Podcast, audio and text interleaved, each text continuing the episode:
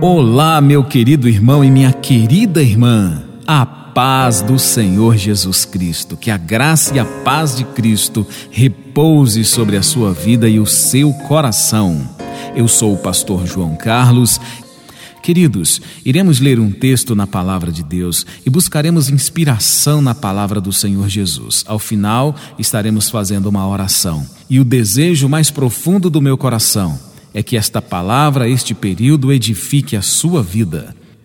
Leiamos aqui a palavra de Deus em Provérbios capítulo 15, versículo 30. O texto diz assim: Um olhar animador dá alegria ao coração, e as boas notícias revigoram os ossos. Glória a Deus por esta palavra. O encorajamento, queridos, é uma prática pouco visível nos nossos dias. Infelizmente, é claro, nós somos mais pretensos a retribuir as ofensas recebidas do que simplesmente perdoar. Ferimos se nos sentimos machucados e revidamos a maldade recebida com ataques ainda maiores. Mesmo com as pessoas que nós amamos, nós seguimos essa tendência natural, sempre mais inclinados a criticar e reprovar o outro do que ter aquela empatia a iniciativa ou incentivá-lo a melhorar. Mas nós sabemos que isso não é o que Deus deseja para nós.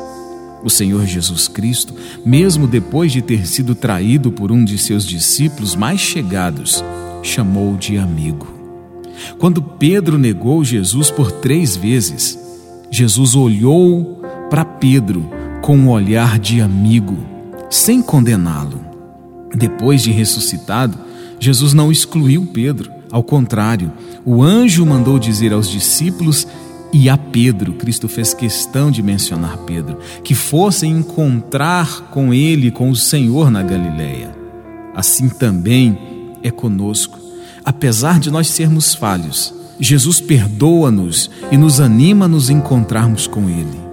Hoje também Deus deseja que sejamos amigos, amáveis e encorajadores uns dos outros. Vamos seguir os exemplos de Jesus Cristo.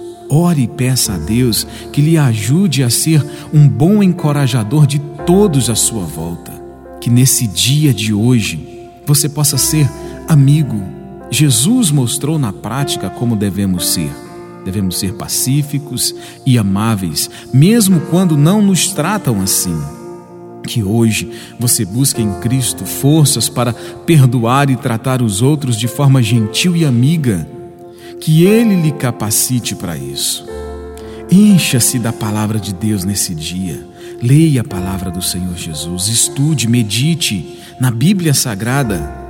Assim você poderá crescer à semelhança de Cristo em amor e em ações no dia de hoje. Querido amigo e querida amiga, Vamos falar com o Senhor Jesus nesse instante. Senhor Deus, obrigado por nos ter enviado Jesus para nos dar o melhor exemplo de como viver. Que eu possa, neste dia de hoje, ser o mais parecido com Jesus. Querido Pai, obrigado por ser o melhor amigo que nos perdoa sem guardar de mim nenhum rancor dos maus que pratico.